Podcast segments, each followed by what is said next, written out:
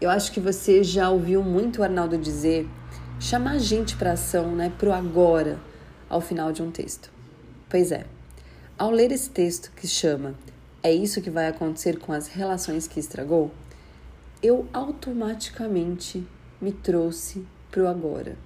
Caramba, será que tem alguma relação que eu preciso reatar agora? No final, você vai ver que ao final aqui do texto ele não chama a gente para ação pro agora, mas eu, ao ler, me imaginei qual ação eu poderia tomar agora para ter o reflexo maravilhoso desse texto, de rever, né, de viver, de reviver. Eu espero que você por aí tenha os seus insights, claro, e se for uma chamada para ação para você também, faça agora. Se não, faça como o Arnaldo sugere aqui.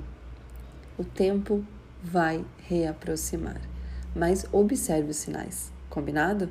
Porque você sabe que tudo depende muito mais do que a gente faz, tá bom?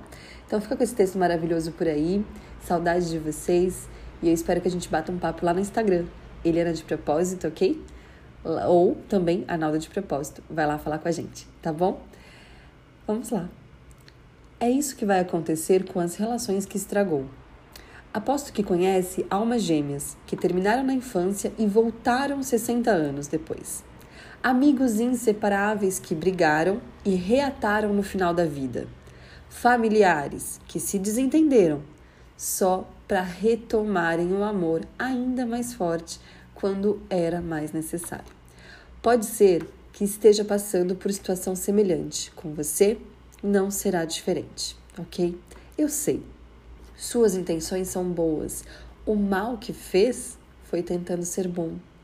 Nem sempre acertamos, mas o tempo conserta.